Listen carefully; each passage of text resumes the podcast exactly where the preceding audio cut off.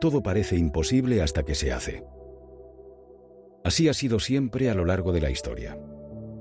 Por eso la palabra imposible es la palabra más peligrosa del diccionario, ya que desactiva la búsqueda de soluciones. Cuando nuestro cerebro procesa que algo no está a su alcance, nuestra mente deja de buscar, desconecta y da por finiquitado el asunto. Cuando creemos que algo es posible, entonces permanecemos alerta para encontrar todo tipo de recursos y alternativas que nos permitan hacerlo realidad. No hay nada imposible. 2.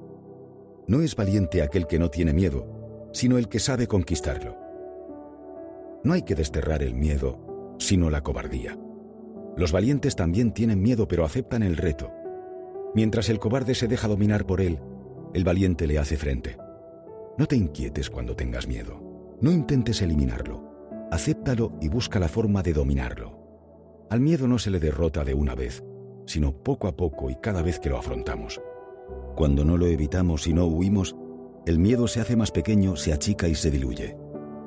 Así es como se gana confianza en uno mismo. No te conviertas, dice Mandela, en algo menor de lo que puedes ser. 3. Viva la libertad. El sol nunca ha iluminado un logro humano más glorioso. La libertad es el valor más importante para una persona porque la libertad supone sobre todo una cosa, la opción de ser uno mismo. Libertad es tener la posibilidad de decidir quién queremos ser y de tener opciones de llegar a serlo. Sentirse libre es sentirse más feliz. Por eso, señala Mandela, los verdaderos líderes están dispuestos a sacrificarlo todo por la libertad de su pueblo. Algunos siglos atrás, el personaje de Don Quijote también se lo decía a su escudero. La libertad, Sancho, es uno de los más preciosos dones que a los hombres dieron los cielos. Con ella no puede igualarse los tesoros que encierran la tierra y el mar. Por la libertad, así como por la honra, se puede y debe aventurar la vida.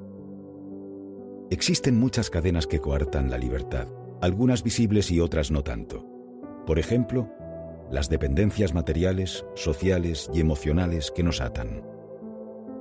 4. La prisión es una tremenda educación en la paciencia y la perseverancia. A menudo la adversidad es una gran aliada para descubrir talentos ocultos o para obligarnos a desarrollar ciertas habilidades. Desde la comodidad de la rutina es muy complicado desafiar nuestros límites. Sin embargo, cuando nos vemos empujados por las circunstancias a salir de nuestra zona de confort, muchas cualidades que no habían tenido la posibilidad de manifestarse o desarrollarse lo acaban haciendo descubriéndonos así parcelas de nosotros mismos que desconocíamos. Casi siempre, los momentos fuertes de aprendizaje tienen que ver con situaciones de incomodidad. Muchos talentos nacen de la necesidad. 5. El perdón libera el alma, elimina el miedo. Por eso es una herramienta tan poderosa. El resentimiento, señala Mandela, es como tomar veneno y esperar que mate al enemigo. No hay más fórmula para la tranquilidad interior que el perdón. Pedir perdón demuestra fortaleza, aceptarlo mucho más aún. Pero perdonar no es solo hacerlo de palabra, sino sobre todo demostrarlo con los hechos. El líder sudafricano decía, si quieres hacer las paces con tu enemigo, tienes que trabajar con tu enemigo. Entonces él se vuelve tu compañero. Eso es el perdón encarnado, el perdón auténtico. 6.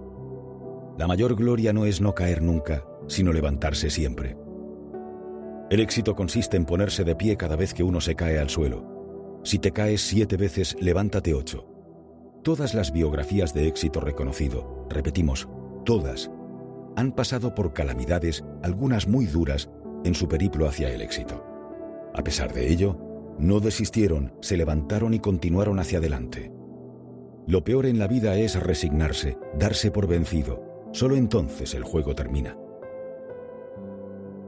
7. No soy un santo, a menos que para ti un santo sea un pecador que simplemente sigue esforzándose. Muchas veces creemos que detrás de éxitos excepcionales hay personas excepcionales, y no es así. Son seres humanos de carne y hueso, personas corrientes como todos lo somos, que tenían muy claro lo que querían, que han trabajado duro, que han demostrado resistencia emocional en las adversidades y que jamás perdieron la fe.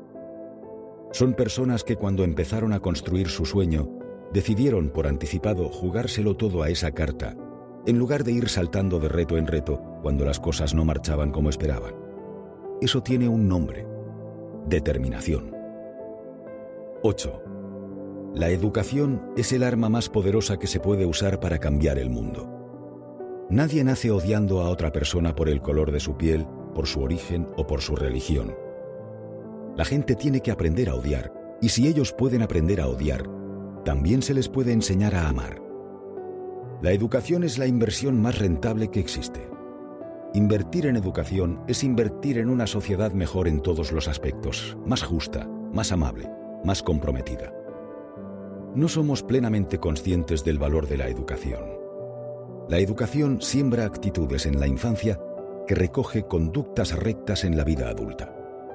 Somos nuestra educación, y aunque siempre existe margen para modificar conductas, es más fácil formar a un niño que corregir a un adulto.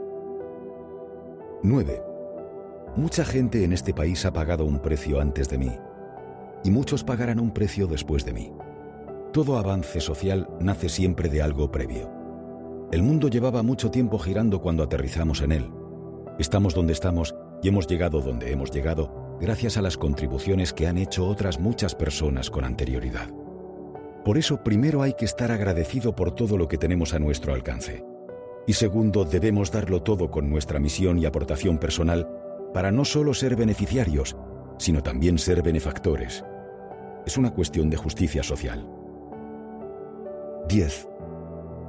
Me gustan los amigos que tienen pensamientos independientes porque suelen hacerte ver los problemas desde todos los ángulos. No hay nada peor que la uniformidad. En realidad, cuando hay dos personas que piensan igual, es como si solo hubiese una.